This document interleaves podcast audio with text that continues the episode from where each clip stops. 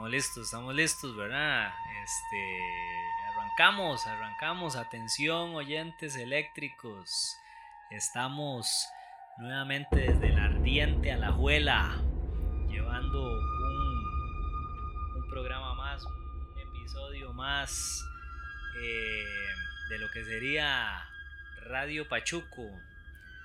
Eh, aquí desde, desde la conocida localidad de Villa Bonita, Alajuela, eh, lugar eh, muy conocido también por eh, las, las, industrias y también los, los trabajos manuales, los talleres y bueno, muchas de las cosas que definen este, este espacio urbano de la ciudad y bueno, en esta tarde calurosa pero con lluvia de vez en cuando Estamos conversando con el artista alajuelense Brian Castro, eh, mejor conocido aquí en la ardiente Alajuela como el famosísimo Papillo, un artista este, de trayectoria, de mucho trabajo, de mucha pasión, de mucha mística también, este, y una persona, una persona, este,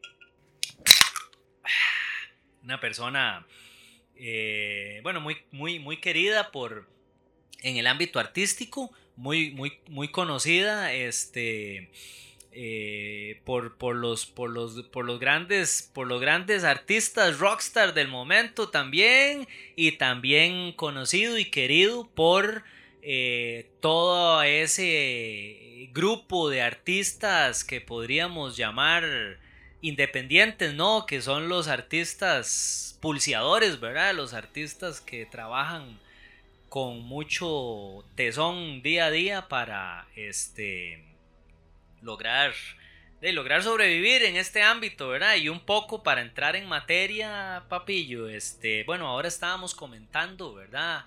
Eh, la, necesidad que existe en Alajuela de abrir espacios para todas las manifestaciones artísticas, este, y entonces, eh, desde su perspectiva, bueno, ¿qué, qué, qué opina usted al respecto? Cuéntenos, cuéntenos un poco de su trabajo, de lo que hace y de su opinión respecto a la cultura y el arte en, en Alajuela buenas tardes, gracias Fabián. Eh, sí, sí, de ahí, como, como en otras ocasiones lo hemos conversado, eh, bueno, pues por lo menos desde mi punto de vista acá en, Alajuela eh, sí hace falta un fortalecimiento mucho más significativo, ¿verdad? Y yo considero como artista que hay una, una orfandad grande acá.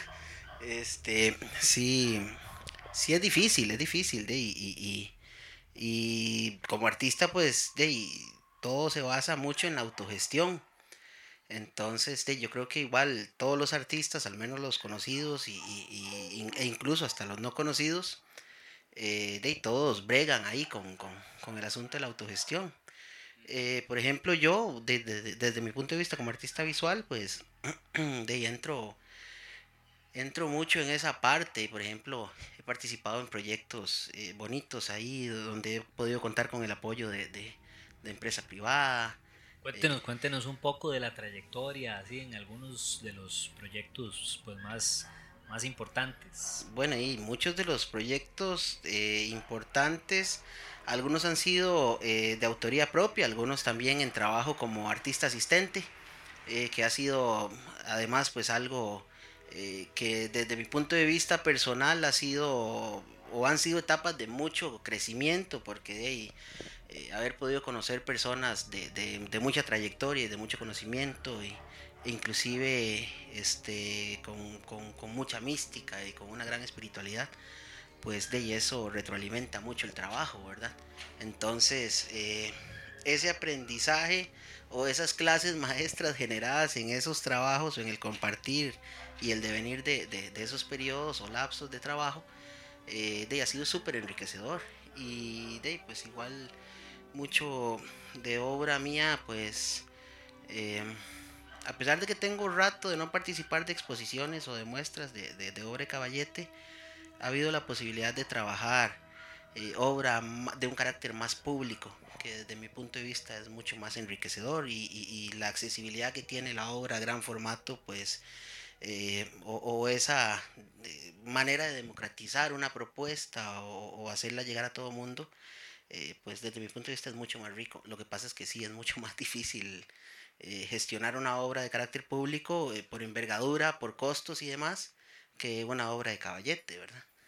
Sí, sí, es, es, es importante eh, el, el, arte urbano y que también el, el, el, arte público tenga dos condiciones. Primero, que esté hecho desde, desde la misma sociedad, desde la misma gente, ¿verdad?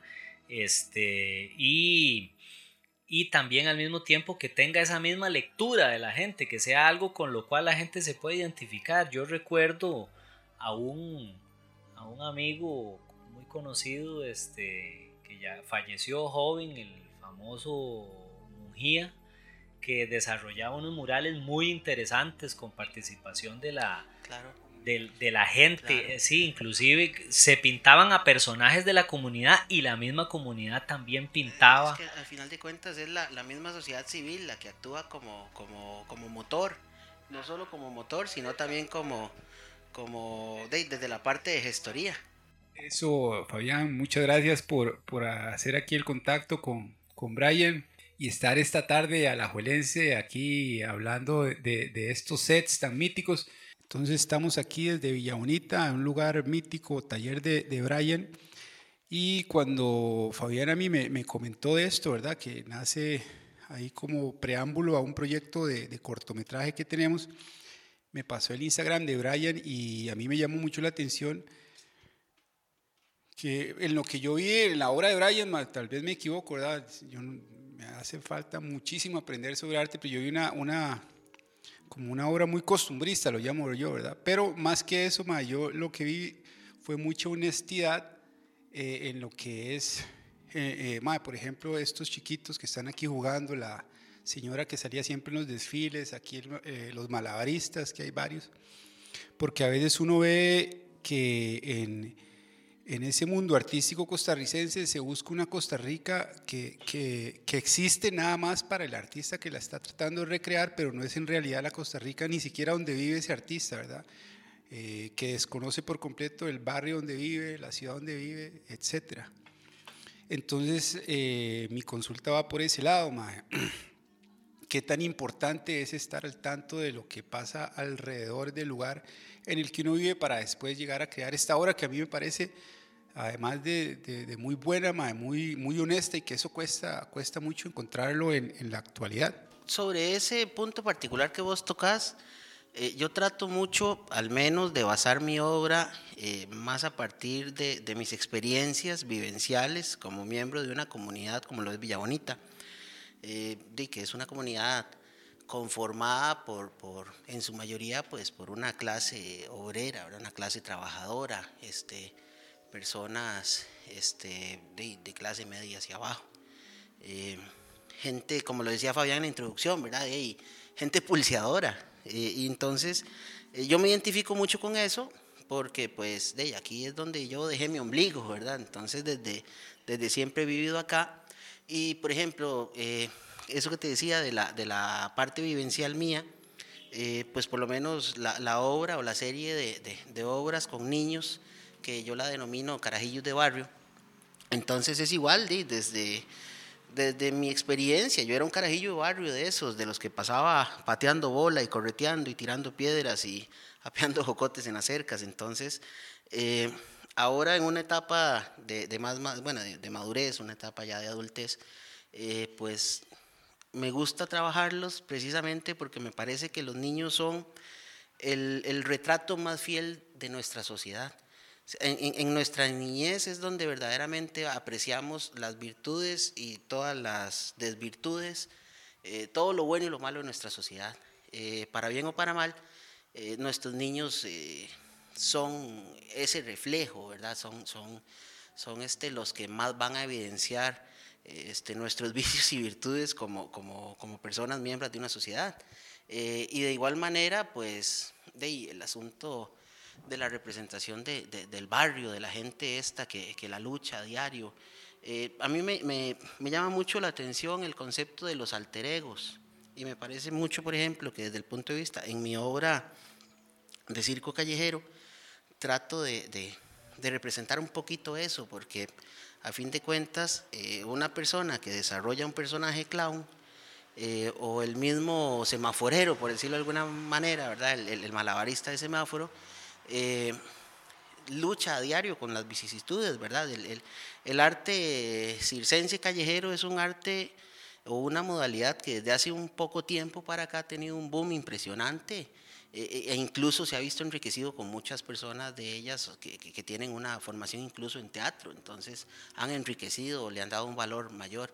Pero esa lucha constante, ese eh, momentáneo desapego hacia las eh, ya hacia lo convulso de, de, de, de, la vida, ¿verdad? De, el, el, el, luchar contra todo, inclusive contra la, la, la crítica que, que, generalmente a veces viene o, o, de mí mismo o de mi propia familia. Entonces es mi núcleo cercano, el, el más severo y, y, más directo crítico. Entonces, eh, esa representación de un ser luchándola desde una parte donde se refleja una disciplina artística, me parece interesantísimo y cómo ellos desarrollan un personaje y cómo ese alter ego es el que lucha y es el que sostiene a, a, al verdadero yo, ¿verdad? Entonces, más como o el menos, santo, más como o el menos, santo, sí, sí. sí. es como, como, como el Batman con Bruce Wayne, una cosa así, o sea, el mae que con sus fantasmas está luchando eh, por tratar de hacer un mundo, o por lo menos desde su mundo, tratar de desarrollar una parte mejor de, de los demás. Sí, hay, hay, unos conceptos que a mí me llaman mucho la atención y que definitivamente caracterizan, caracterizan esta, esta obra artística de Papillo. Este, y que es eso, ¿verdad? La representación de ese entorno con una honestidad muy clara. Y yo creo un poco, Aldo, este, pensando en la idea que usted tenía al principio, este, lo que sucede con el arte, bueno, es que el arte al final es una representación de, de lo que nosotros percibimos como, como entorno, ¿verdad? De alguna manera es una forma de, adaptabilidad de los seres humanos. Y entonces, eh, ¿qué es lo que pasa en Costa Rica? Para también entrar por ahí, por ese lado, porque me gustaría conocer el punto de vista de, de Papillo, que tiene que lidiar con eso día a día. ¿Qué es lo que pasa? Que bueno, aquí en Costa Rica, de y las mismas familias de siempre, que ya hemos hablado en otros programas y también en otras temáticas, de ahí son los que eh, intentan monopolizarlo todo, ¿verdad? Entonces, eh, lo hemos visto, por ejemplo, en el arte audiovisual, se ve mucho, ¿verdad? En el, en el cine o en el intento de cine que, que, que se da en Costa Rica. ¿Qué es lo que pasa? De que son los muchachos de las mismas familias. Entonces, este, ellos, exacto, son los, los, oligarcas y lo que hacen es retratar su, es, es retratar su, su, su, modo de vida, ¿verdad? La Costa Rica que solo existe para ese grupo y que de alguna manera con el arte que ellos proyectan se convierte en esa idealización, exactamente, ¿verdad? Eh, pero re, respecto a eso, aquí vemos otro arte distinto, ¿verdad? Eh, y a eso es a lo que voy, que este, algunas personas creen que el arte o la cultura está encerrada ya en el museo y no saben que en este momento hay, allá en una reserva indígena, hay, hay un mae que está volándole machete a un pedazo de madera y está creando con toda la fuerza de su ser y Exactamente, correcto, sí, en, en, en, en Villa Bonita y en, Alajuela y bueno, en, todo lado, este, en la calle, en la calle tenemos gente que se para en un semáforo a, a proyectar su arte hacia los demás, ¿verdad? Y todo eso este, es realmente la cultura, pero de alguna manera se ve un poco negada porque lo que hablábamos anteriormente, por esa participación este, entonces, ¿cree, cree usted o, qué, qué, qué, opina respecto a, respecto a la participación y el acceso, el acceso que hay para, para los artistas en general en Costa Rica, para poder manifestarse y salir adelante? Y, ma, eso ha sido tema de conversación muchas veces. Eso eh, aquí entre amigos, entre colegas eh, y entre el resto de las personas que, de, de, de las que forman parte de, de, mi círculo de amigos. Eh, e inclusive con, con, con, vos lo he hablado en algunas ocasiones, que, que, es muy difícil porque, eh, de yo no sé qué es lo que pasa, es una cosa eh, donde yo pienso que no es el más apto, sino el que tiene más acceso. Y no necesariamente el que tiene más acceso es el que realiza una mejor propuesta, sino que es el, el compita del compita o, el familiar de. Y me parece que es total y absolutamente lamentable que suceda algo así, porque eh, lo que trato yo de hacer, por ejemplo, cuando tengo la oportunidad de desarrollar una obra eh, como un mural o algo, este, es precisamente ir en contracorriente a eso, o sea, el, acercar a la gente y no excluirla, o sea, no, no, no sacarla, sino más bien decirle, bueno, es que esto es, entonces tratar de comunicar. Eh, también, eh, al menos yo considero que una obra no está concluida hasta que tenga una verdadera interacción con, con, el espectador o con cualquier persona que, que, que, se accese o que accese a ella o que se acerque o que acerquemos, porque yo creo que al final es eso, somos nosotros eh, como creadores, independientemente de la disciplina o, o de lo que hagamos, pero somos nosotros los que tenemos que acercar. Y lamentablemente estos grupos se van haciendo cada vez más cerrados, más exclusivos. Y pues no voy a decir lo que, lo que verdaderamente he comentado con otras personas, porque ya sería eh, de moverle fibras sensibles a, otras personas que se pueden eh, sentir heridos. Pero sí, sí es una cuestión muy, muy jodida, porque cuando participas, por ejemplo, de, de, una de un certamen y ves que terminan siempre ganando los mismos, inclusive con propuestas que ni siquiera son o que son total y absolutamente carentes de, carentes de, de, un contenido o, o, o, no sé, o sea, que es que, puta, y no sé cómo decirlo sin, sin, sin decir palabrotas, o son pura hablada o la hablada termina siendo total y absolutamente este muy contraria a lo que se ve en la obra. O sea, es, este, como que una cosa no va con la otra o te venden un cuento. Yo pienso que la obra, por lo menos yo, a pesar de que yo trabajo, bueno, la, la, la obra mía, yo la manejo en un concepto o en un estilo figurativo. Eh, de hecho, inclusive he topado con comentarios eh, donde me dicen que más bien tiendo a pensar mucho más, eh, pero es por lo mismo, porque yo quiero que mi obra aunque sea un elemento representado de manera sencilla, pues que, que verdaderamente tenga un contenido, o sea, que haya una, una digamos, o, que sea un verdadero mecanismo de comunicación. Entonces, tal vez por eso eh, me obsesiono un poco, eh, no solamente con tratar de proporcionar un trabajo que técnicamente sea de calidad, sino que a nivel de contenido también, que, sea sustancioso, que, que tenga algo, que genere algo de pensar. Pero de uno ve obras que, que le andan muy lejos a eso, tanto en calidad técnica como en, discurso. En otros podcasts yo, yo lo he comentado, eh, hay, un video, hay un negrito que se llama Tyson de Gris, que es, este madre tiene un programa que se llama Cosmos, es un físico, es muy famoso.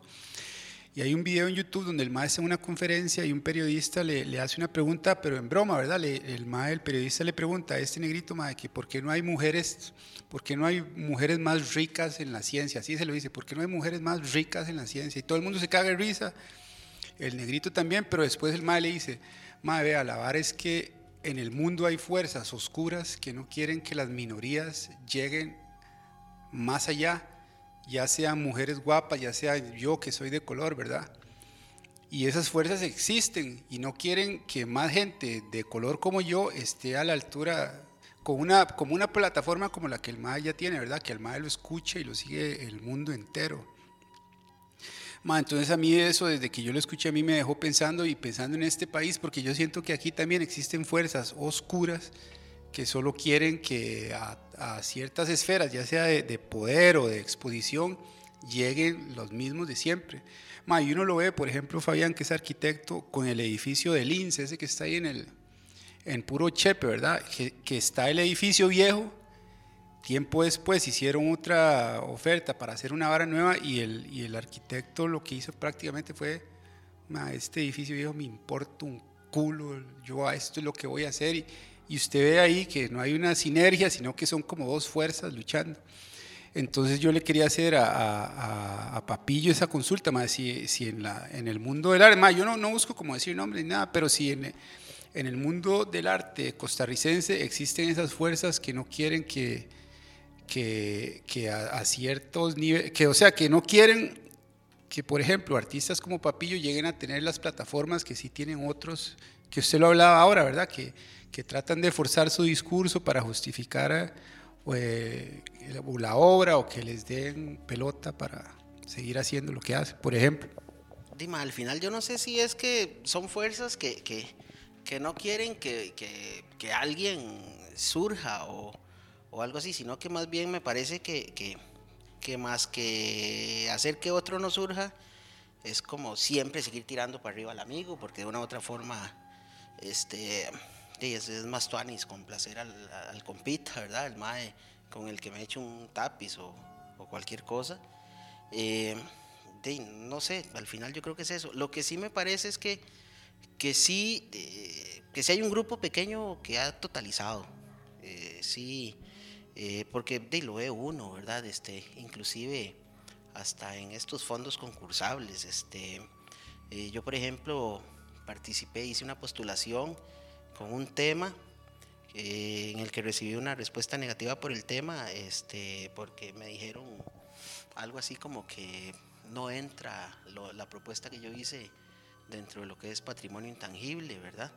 Eh, o patrimonio cultural por ser algo relativamente nuevo, más sin embargo veo que en la convocatoria siguiente gana una persona eh, haciendo otra cosa, pero sí del mismo tema, que era sobre, sobre, por ejemplo, la propuesta sobre Ernesto Alfaro.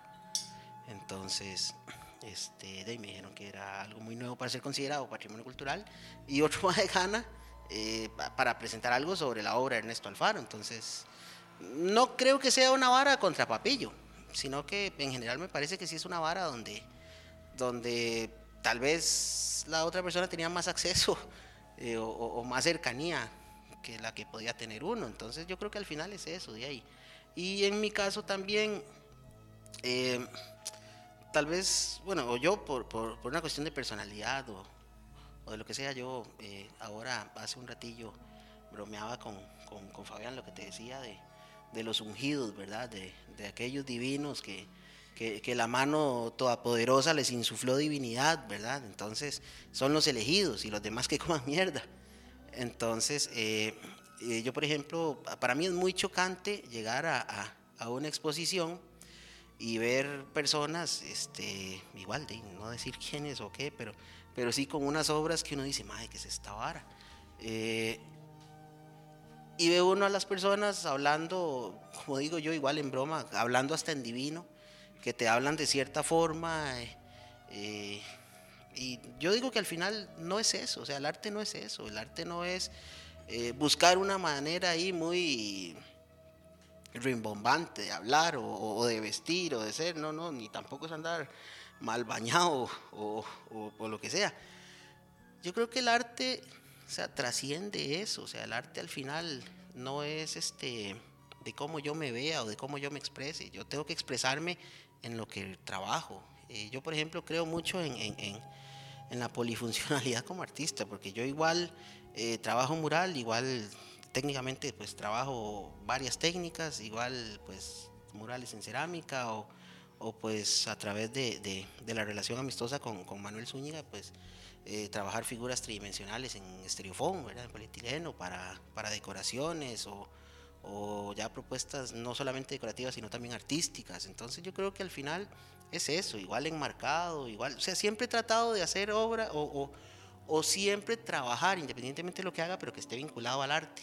O sea, yo creo que el artista no es solamente aquel que hace cuadros, sino es el que verdaderamente vive y come y respira y trabaja y se manifiesta y subsiste y sobrevive por crear arte o por hacer algo que tenga una vinculación.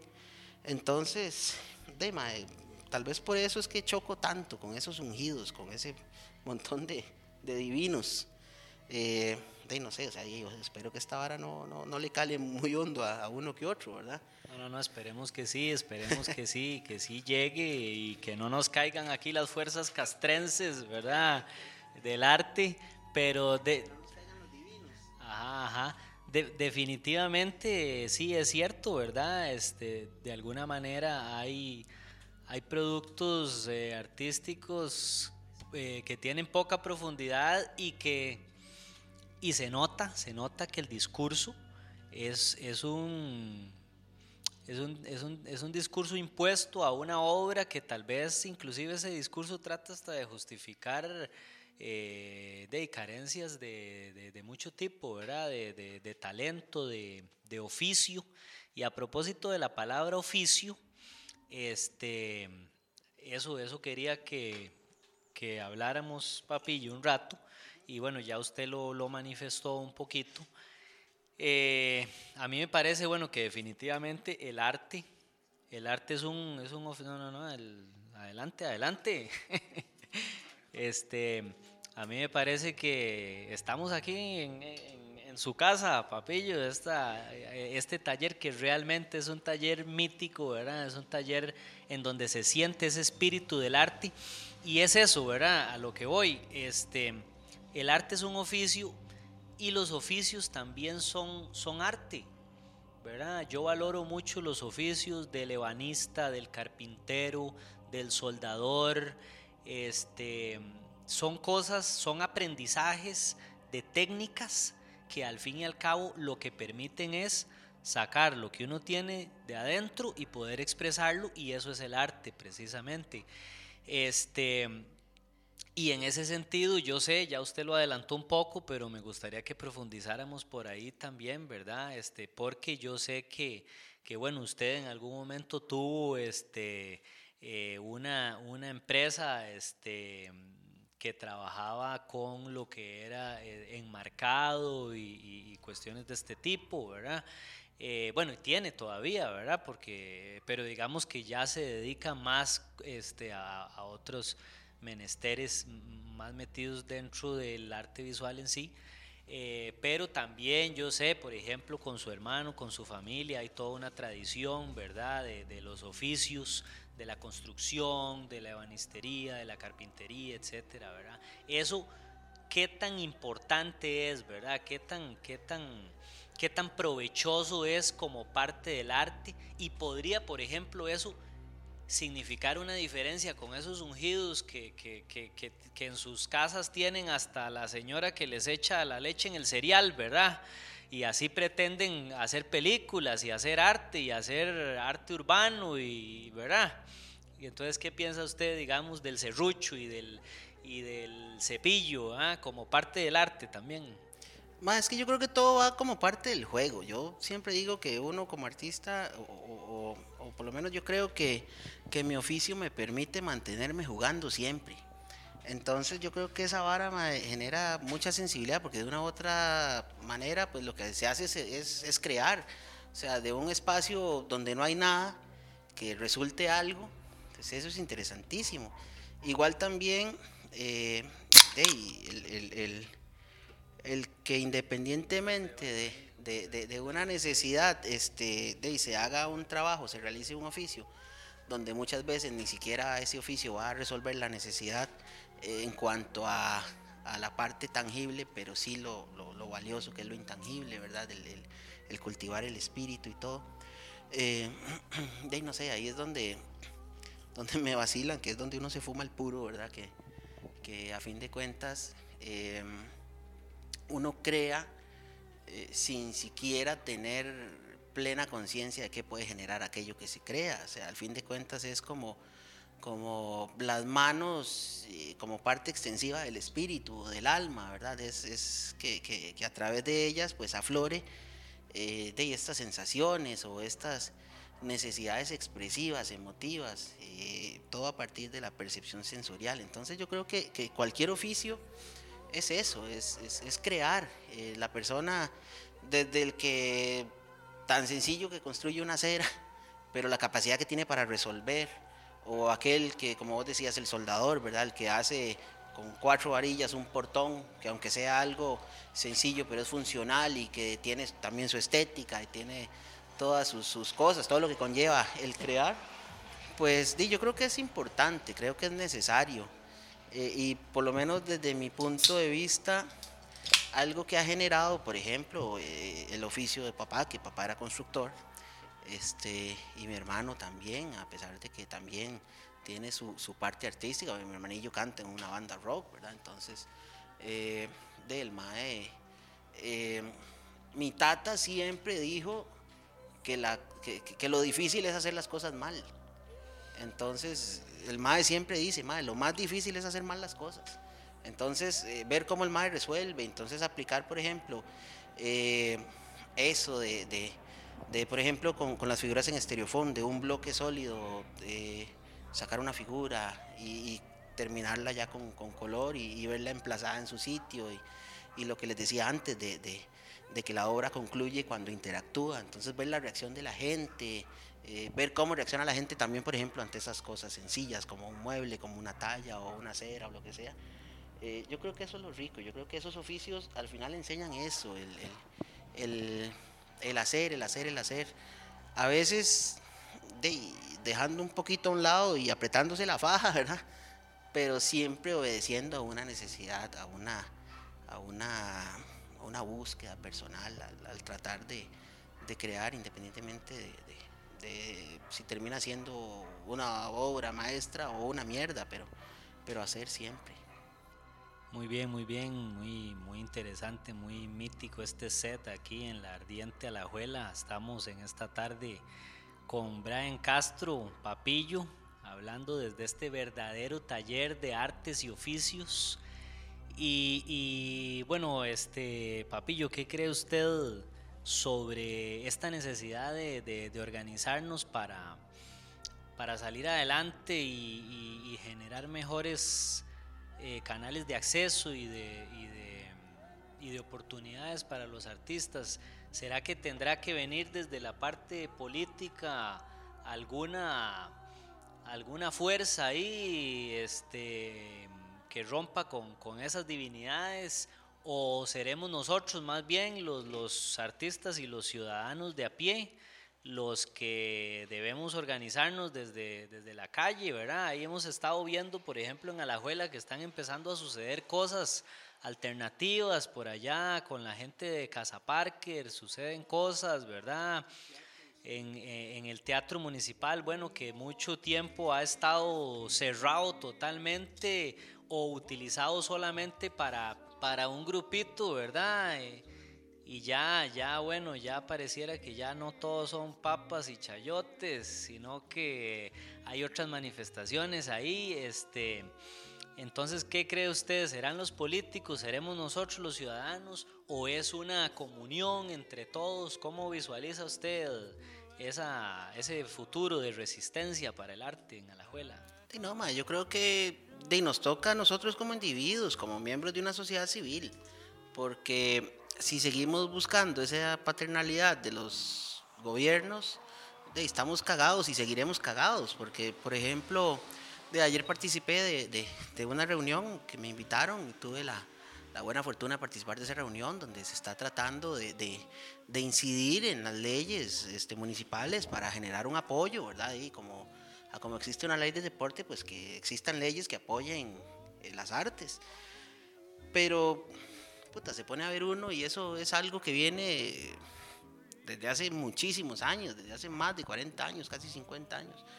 Eh, y no se ha logrado nada. Y, y, inclusive hace un tiempo, cuando estuve más vinculado a, a, a cuestiones de, de, de, de gestoría, de, de, actividades y todo, este, de, eh, sí es importante lograr incidencia de los políticos, porque, de, como digo yo, de, eh, a veces no sirven mucho, pero son los que podrían generar mayor eh, posibilidad de crear, porque eh, tienen la, la, tendrían los recursos para poder hacerlo si quisieran y si, tuviesen una verdadera voluntad. Eh, sin embargo, vos sabés que un político no se mueve a menos que él sea quien figure, ¿verdad? Y y de, pues, viendo esas cosas y con las experiencias propias, yo creo que, que, es eso. Yo creo que somos nosotros como miembros de una sociedad civil las que, los que tendríamos que, que lograr eh, crear espacios y no sé, tal vez buscar ahí, lograr sinergia con, con no sé, con, con, con entes privados o, o gente... Sí, sí, es, mucha labor de campo, sí es mucha labor de campo, pero yo creo que sí se puede. El asunto es eh, encontrar quienes verdaderamente tienen eh, la voluntad al igual, de, al igual que uno, ¿verdad? Porque hay personas que tienen la voluntad pero no tienen la capacidad, pero por ahí se puede lograr una, este, una una bonita complicidad. Yo creo que, que por ahí va la vara, yo creo que nos toca a nosotros, porque si no vamos a seguir cagados, porque vamos a lo mismo, van a apoyar siempre a los mismos, a los que son tal vez hasta, hasta más atractivos visualmente o, o, o, no, no, no, no, no, o sea, lo, lo, lo que tal vez pueda ser como más como publicidad que me sirva más, por decirlo de alguna forma. Sí, sí, sí, claro, no, no, yo, yo entiendo perfectamente el concepto al que se refiere Papillo, ¿verdad? Este, y es que es eso, ¿verdad? Al final hay, hay, hay, hay mucha gente que, que, ha escrito al respecto, ¿verdad? Isaac Felipe Azofeifa, por ejemplo, caracterizaba muy bien esa situación tica, ¿verdad? Que al final lo cierto es que los ticos no somos ni tan pura vida ni tan pacíficos, ¿verdad? En realidad, aquí en el Valle Central hay un grupo de gente muy individualista que se sienten muy blancos, muy europeos, ¿verdad? Que, que así han vivido, así han vivido en ciertos barrios de, de San José, incluso también de Heredia, de La y de Cartago, ¿verdad? Y este Sí, sí, yo creo que eso es a lo que se refiere Papillo. De repente alguien por allá en los museos, allá en los altos eh, lugares de, las municipalidades, del Ministerio de Cultura, en esas esferas, de ahí tiene que llegar un tipo con un apellido, con un apellido de esos, con un apellido de esos, ¿verdad? Este, y con un porte de esos, con un look de esos, ¿verdad? De repente este, como dice Papillo, y Papillo saliendo del taller lleno de acerrín y de pintura, este, no es tan atractivo, entonces, como otro señor de esos divinos, ¿verdad? Que llega y vende su discurso y tiene su porte, ¿verdad? Entonces, por ahí.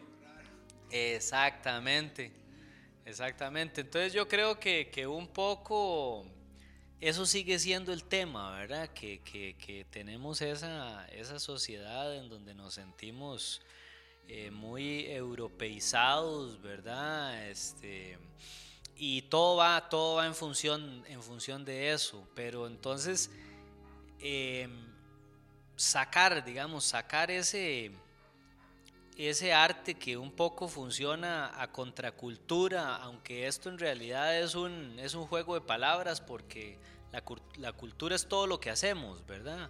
A mí me llama la atención un, un, un, señor muy desafortunado, ¿verdad? Como dice Papillo, y no, no vamos a mencionar nombres todavía, todavía, pero, pero sí, no lo vamos a fusilar, pero sí, pero sí vamos a tirar unos disparos de palabras aquí, porque de, eso se trata, ¿verdad? este, llegó en algún momento uno de esos ungidos a administrar el Teatro Municipal de Alajuela y una de las palabras que usó en su discurso inaugural fue, ahora sí vamos a traer la cultura a Alajuela. Y vea usted, ¿verdad? O sea, ¿qué significa eso? ¿Qué significa, qué significa traer la cultura, verdad? Lo que llegaron fueron los pericos y los, y los murciélagos al teatro municipal. que ojo, están ahí porque como no pasa nada, entonces se meten, es un lugar seguro. si hubiera más actividades, tal vez más ruido ahí de, buen, de buen rockcito, de, de, buenos conciertos o algo así, ¿verdad?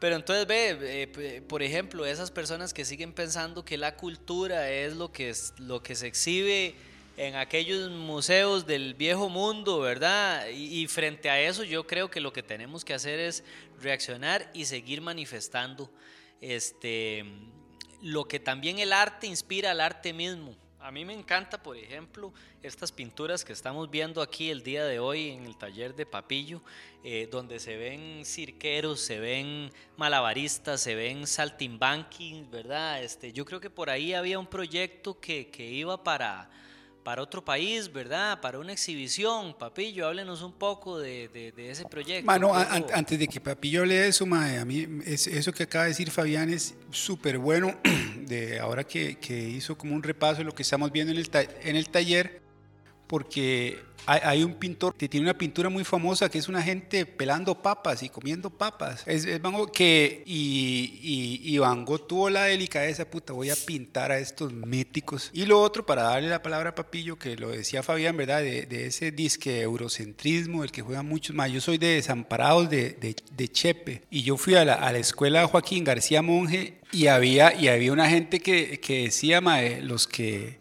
la, o sea, los que viven detrás de la escuela es la, la, la, oligarquía desamparadeña y los que vienen al frente son los come mierda. Yo vivía al frente de la escuela, pero ya, al final todos vivíamos en Desampe. Yo nunca pude entender, de entender más de qué están hablando estos hijueputas. Y, si, o sea, a 100 metros para atrás y o 100 metros para adelante es la misma, la misma cuestión.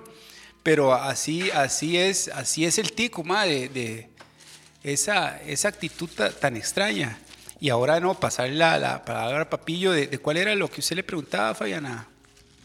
No, no, este, eh, sí, digamos, eh, era, era eh, específicamente sobre una pintura muy hermosa que además es en la técnica, bueno, yo conozco esa técnica como la técnica de, de China, pero tal vez usted nos puede explicar un poco sobre la técnica y también eh, cómo se metió usted un poco en, esa, en ese rollo de retratar las, las artes circenses, pero que eso también estaba relacionado, me acuerdo yo, con este como con un tema de los pueblos originarios, creo que por ahí venía el asunto.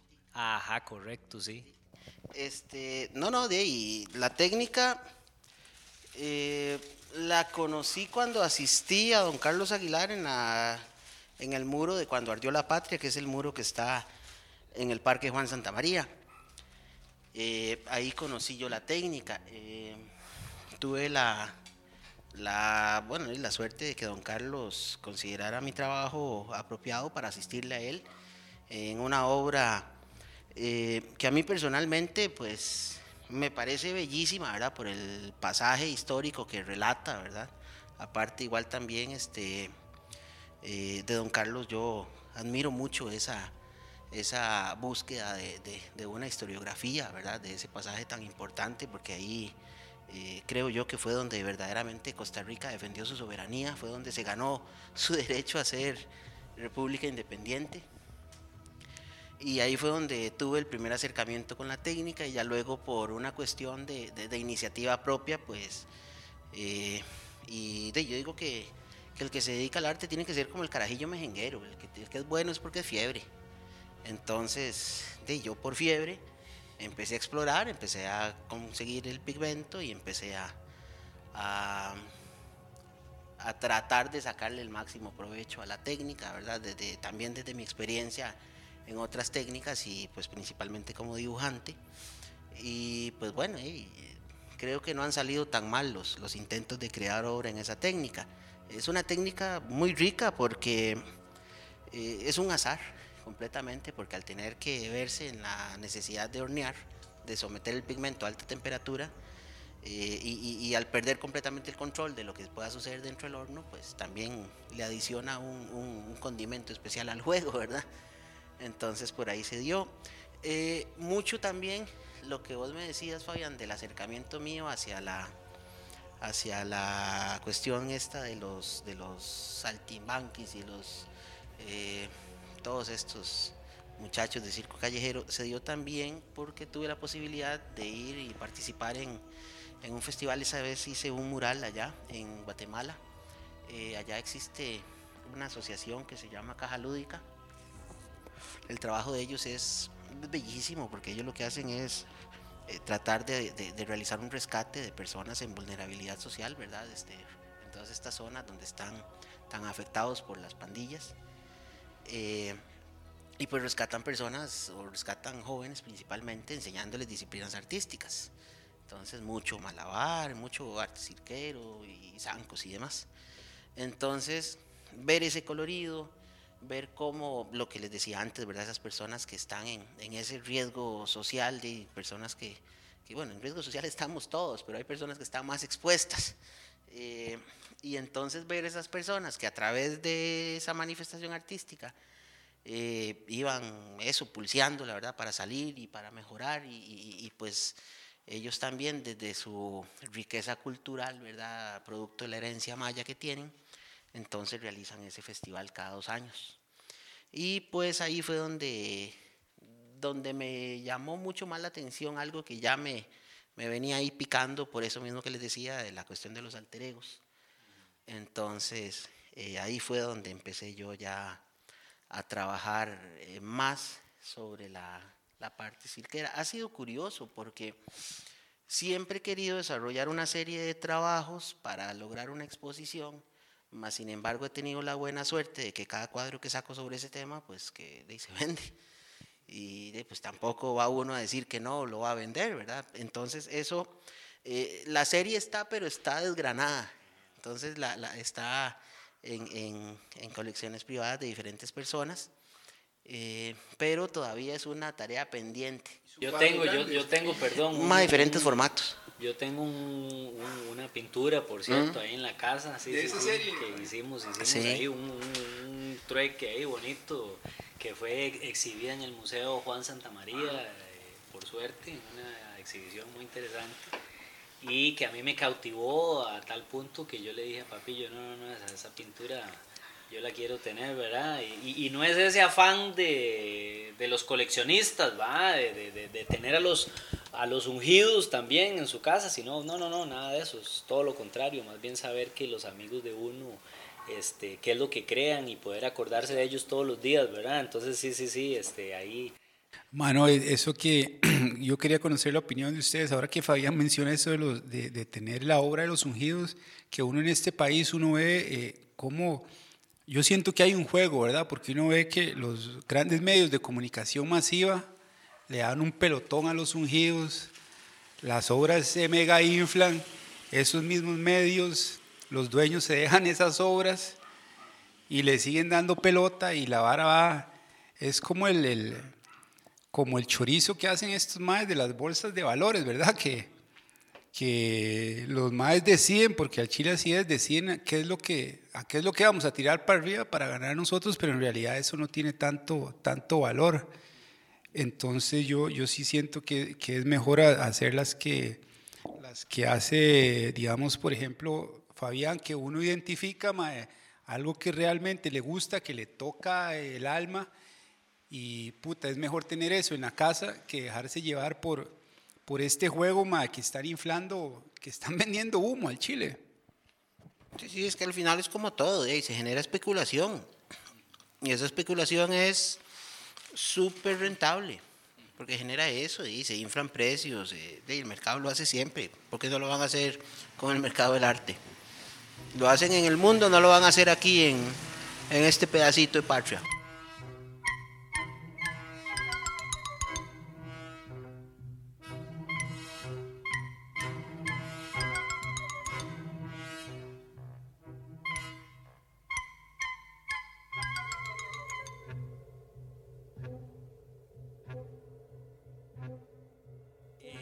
Sí, no, lo que mencionábamos de, Miguel Ángel, que Miguel Ángel hacía una esculturita chiquitita, ¿verdad? Este, y después los peones eran los que le volaban mazo y cincel a la, piedra para lograr crear esas creaciones, ¿verdad? Eh, eh, divinas.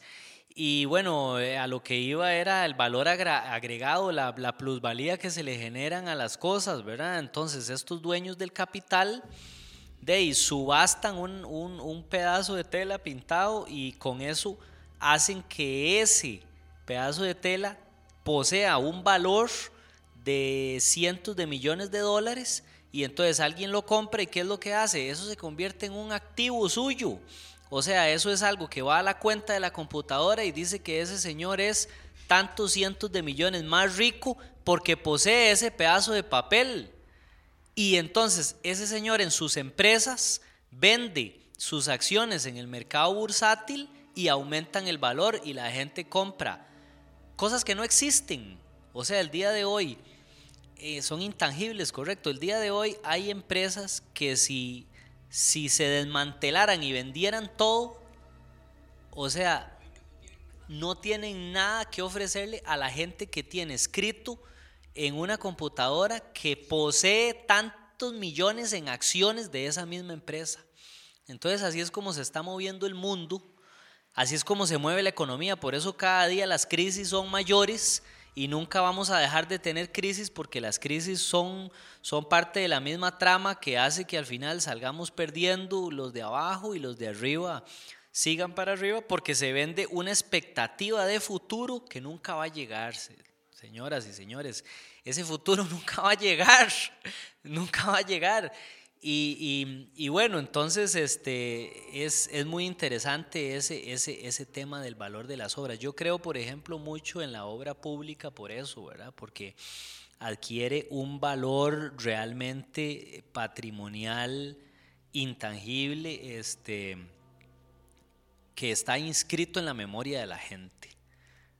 Entonces por ahí yo, yo no sé, este, Papillo, ahí podríamos tal vez comentar un poco en general, hacer como un cierre también. Este, eh, ha estado muy amena esta tarde de hoy aquí en el, taller de Papillo de Brian Castro, aquí desde el Ardiente a la Juela. ahora que, eh, para, para, agregar nada más, ahora que hice eso de, de la, una obra como comunal, ¿verdad? Social uno se pone a ver este, ese mural que hizo Munguía detrás de la municipalidad de San José y se está despintando por el sol, pero no está tachado, nadie lo ha llegado a tachar, la gente lo ha respetado, la gente, la, gente aprecia eso, y usted ve y se está destiñendo por el sol, la lluvia y todo, pero usted no ve ahí los tachones de las barras de fútbol o otro que llegó y hizo una, se respeta y de décadas.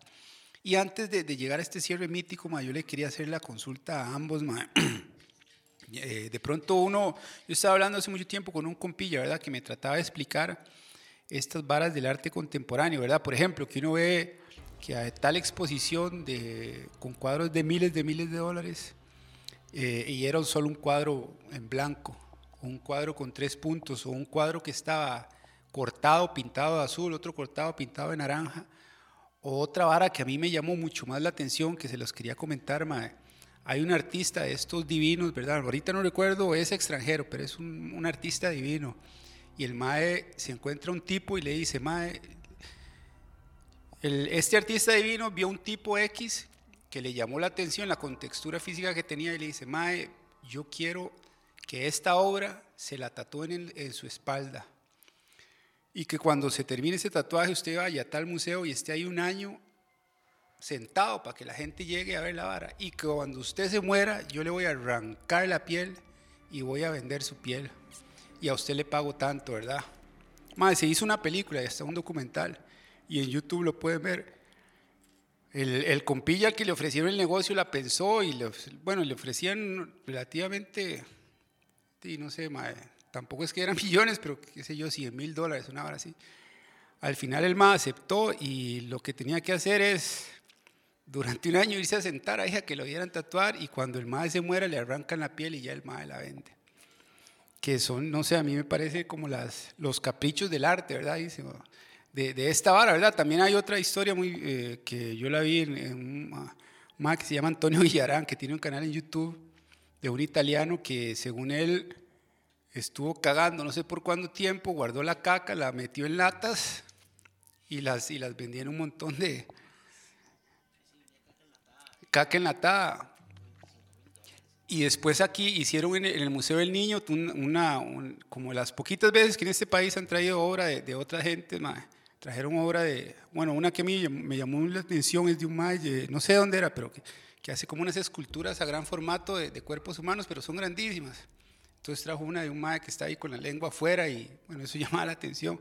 Pero entre las exposiciones que había, había una eh, que estaba en una sala, el Museo del Niño, que era una pila de piedras como que llegaba al alto de esa vara y en el puro cono salía un humo y una justificación ahí de varios párrafos. Entonces, bueno, ya más o menos lo hemos hablado, pero mae, ¿por qué en estos tiempos se dan esas, esas locuras? Dima, yo creo que eso va mucho y podemos hacer la analogía, por, por ejemplo, con, yo, yo, siempre la hago, con la música que escuchan ahora. O sea, si nos vamos a esta música Dima, eh, de mierda que se oye ahora, eh, yo creo que la contemporaneidad, ma, y lo he hablado varias veces, ma, eh, la contemporaneidad permite muchas cosas, ma, desde basura hasta aberraciones. Entonces al final yo creo que, que, es como en la música, no es este lo más bueno, pero es lo que comercialmente es más rentable. Y vamos a lo mismo, igual las, las, lo que hablábamos antes de la especulación, las, mismas subastas, lo que es es eso, ¿verdad? Es inflar precios. Al final es eso, y es, la, ley de la oferta y la demanda. Entonces yo creo que es eso, Maddy, la, la de no vayamos muy largo. Y hace poco, en esa bienal, un puta banano pegado con un masking a la pared. Y que llegó alguien y pagó, no sé si fueron 250 mil dólares por un puta banano que otro más se, se comió. Y ahí murió la obra. Más, sí, sí, sí, sí, sí, sí, sí, sí, Entonces, Dema, al final es lo que hablamos, madre. Y, y, es que no sé, madre, la, la cuestión de la subjetividad y todo, sí, muy bien, pero tampoco como para eso. O sea, yo creo que sí tiene que haber algo, algo más allá, o sea, algo que verdaderamente diga, puta, sí, o me puso a pensar o lo que sea, pero de, al final, y he visto muchas obras en, en, el Museo de Arte Contemporáneo, por ejemplo, de que va uno y, y un hijo de puta cédula que parece más bien una tesina, weón. Y, al final la obra no es ni mierda. Pero eh, al final es eso, no sé si si tal vez es lo mismo, maíz, son los amigos los que exponen o, o no sé, más que no puede uno pensar otra cosa, güey.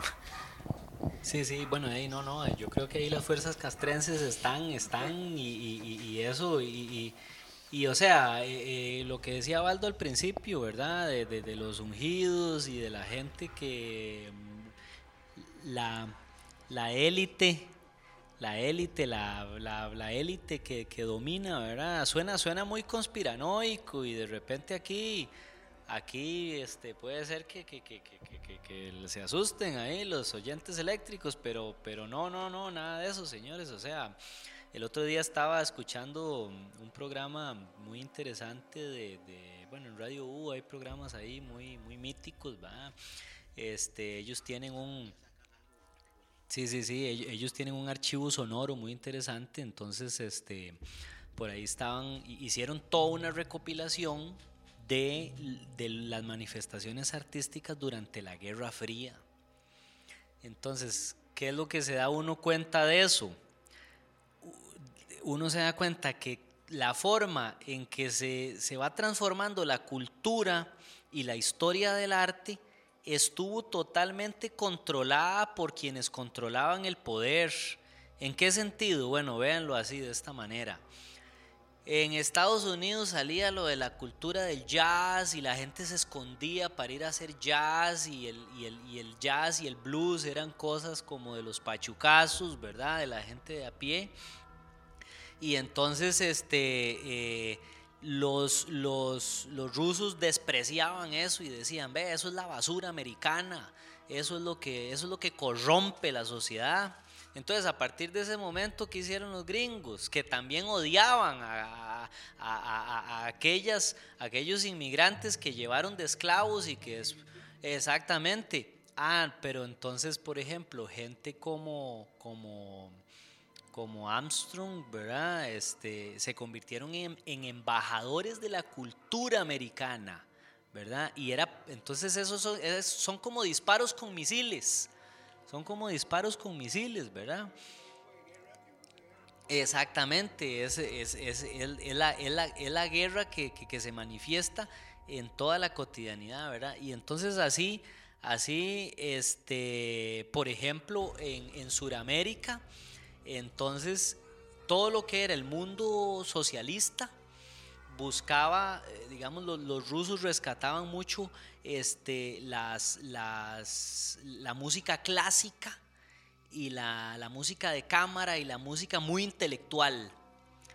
Pero de ahí, de repente, en Sudamérica em, empezaron a surgir aquellos este, artistas con un discurso muy socialista, pero que, que retrataban la música popular, que es la famosa nueva canción latinoamericana con gente como Violeta Parra o como Víctor Jara, ¿verdad? Entonces, entonces el mismo mundo socialista dijo, ah, no, hombre, esta gente no sirve.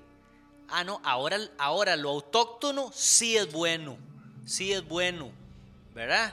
Y, y los gringos decían que no, entonces este, Pablo Milanés y toda esa gente eran, eran música chatarra, ¿verdad? Y, y, así, y así va dando vueltas todo. El mismo, el mismo punk es, es una representación muy interesante, ¿verdad? Porque, porque digamos, este, eh, eh, surgen grupos en Inglaterra, como por ejemplo The Clash, o por ejemplo Sex Pistols o así, que son totalmente de contracultura, pero que son de esos barrios bajos, ¿verdad? Y que hablan de la decadencia de la sociedad, ¿verdad? Y entonces de ahí los, los, ingleses es como limpiémonos la cara. Ah, no, no, no, es que estos son los chiquillos mal portados. Y entonces saquemos un grupo producido, así como los Ramones. Entonces los Ramones hablaban de, de, de I wanna be, este, quiero, quiero estar sedado todo el día, rock and roll high school, y cambian el punk a, que ya no sea contestatario, sino que sea un retrato de la misma decadencia de la sociedad, como si eso fuera algo, algo bueno, ¿verdad? Interesantísimo esa acotación que hace Fabián, porque hay algo ¿Verdad? E, esa, esa, guerra fría en la que no hay chispazos, sino que los pulsos van por otro lado, Y, y, en esa vara, ¿verdad? Uno como latinoamericano le han vendido que siempre lo, lo de afuera es lo mejor, ma. Ahí, ahí, hay una, ahí, eh, en esto que estamos hablando hay una, vara muy interesante, ¿verdad? Que en la vara del metal, ma, ahora que usted menciona punk, se alababa mucho a los grupos escandinavos, ¿verdad? Porque era el metal más bravo. Pero de pronto una gente me dice, ma, pero que es la, que es, que es la picha con estos más escandinavos. Y esos más tienen todo el huevo, van a, van a ensayar a, a las casas de campos de las familias. Y aquí a nosotros nos están matando estos hijos de putas y, nos, los están matando en Argentina y en Brasil y en Chile. Y ahora que usted mencionó Pong, hay una banda argentina, Grano con Pusma, que usted tiene que escuchar las letras. Mae, a mí me explotó la cabeza primero porque tienen una, una canción en los que es, eh, es sobre la bicicleta. Y después tiene otra canción en que el mae dice que el mae se quiere morir un domingo para no tener que ir el lunes a la escuela.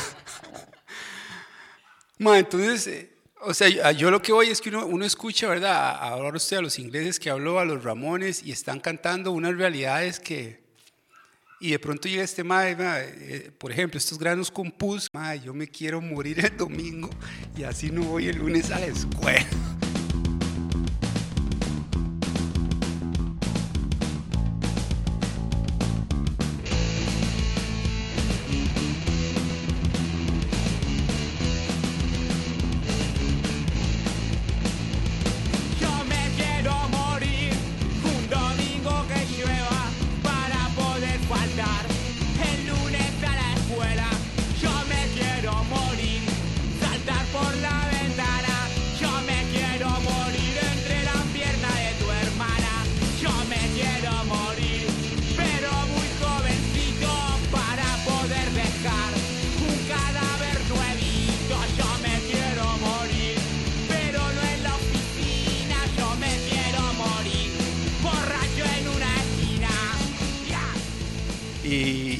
Son cosas que, bueno, y yo lo menciono porque me parece que todas estas fuerzas castrenses, ¿verdad?, que juegan este juego de, elevar las acciones de quienes les convienen, han tratado de ocultar todas esas historias, ¿verdad?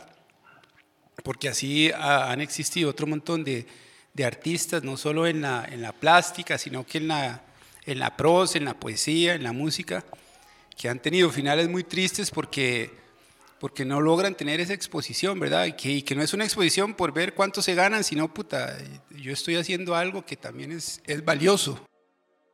Entonces, sí, yo creo que, bueno, este, eh, de artistas visuales, ¿verdad? Como Papillo, por ejemplo, este, están eh, eh, deseando tener una oportunidad, este, y más allá de, de, claro, de la gran trayectoria que, que sí en, la, en, lo, popular y, y, aquí en Alajuela conocemos de, de, él y de su trabajo, ¿verdad? Pero más allá de eso, están deseando tener una oportunidad para tener mayor trascendencia. ¿Y para qué? No, no para llenarse los bolsillos, ni para este, satisfacer eh, a, a, esa élite divina, sino, sino para comunicar porque hay una necesidad de comunicar. Yo creo que el arte es más auténtico cuando este, la fuerza vital que lo mueve es esa fuerza de, de comunicar, ¿verdad? Este, estábamos mencionando, Papillo, este, eh, eso, ¿verdad? Que, que, que, de muchos artistas, ¿verdad? Eh, como tal vez podría ser su caso y es lo que quiero que nos nos cuente como, como cierre, ¿verdad? Este, buscan, buscan tener eh, mayores oportunidades de, de, crecimiento por la necesidad de comunicar su arte, ¿verdad? Para que muchos puedan, puedan ver y entender y, crear también a partir de ese sentimiento y de esa emoción que usted pone sobre, sobre el papel, sobre la tinta, ¿verdad? Entonces, este, por ahí tal vez cuál es el mensaje para la gente que, que la está pulseando ahorita, ¿verdad? Este, ¿qué, ¿Qué le puede decir usted a los, a los cientos de, a los miles de artistas alajuelenses que están ahí en su casa, este, y que no saben si, si, si, si es arte o no lo que hacen porque no está por allá en los museos y en las élites, ¿verdad? ¿Qué les puede decir? No, yo lo que les puedo decir es no renunciar, porque al final yo creo que lo que vos decías, el arte obedece y surge a partir de esa necesidad de expresar, de comunicar, de, de, reflejar mi visión de mundo o mi percepción del mundo, ¿verdad? Entonces, eh, yo creo que al final es eso, es este eh, seguir y continuar y, en algún momento ese mecanismo de comunicación va a ser escuchado. Entonces, de, el, eh, yo creo que el momento llega. Indudablemente me parece que sí llega. O sea, lo que no se sabe es cuándo o cómo, pero, pero llega y al final es, es eso y lo mismo, y convertirnos nosotros mismos en, gestores, buscar eso, buscar dónde. Yo me acuerdo hace muchos años, de un profesor a mí me decía que hay que, hay, hay, que mostrar aunque sea en una pulpería, pero hay que mostrar, porque hay que, que, que eso, que, que hacer llegar el mensaje tratar de que la gente vea. Entonces, de yo, por ejemplo, te puedo citar de mi experiencia y ha sido esa, es, ha sido una cuestión eh, de necedad, de seguir, de darle, de ir ahí, de llevar palo, porque se lleva palo, y se come mierda también, pero de, a veces se come un bistecito. Entonces, pues, ahí va la cosa, más, y seguir, es darle, y es ser necio, y es lo que decía antes, ma, es ser el carajillo fiebre que sigue ahí pateando bola. De pronto no sabe uno si resulta ser como Messi, weón. Entonces, de, de seguir ahí, darle, ma, nada más. Muy bien, muy bien. Este, esto fue eh, Radio Pachuco, aquí desde el Ardiente Alajuela, Villa Bonita Alajuela, el taller de Brian Castro, Papillo, artista visual alajuelense. Muchísimas gracias. Este, gracias a ustedes, oyentes eléctricos, por escucharnos. Y bueno, hey, este, damos por finalizado este mítico set el día de hoy. Muchas gracias. Nos vemos y cuidado con las fuerzas castrenses.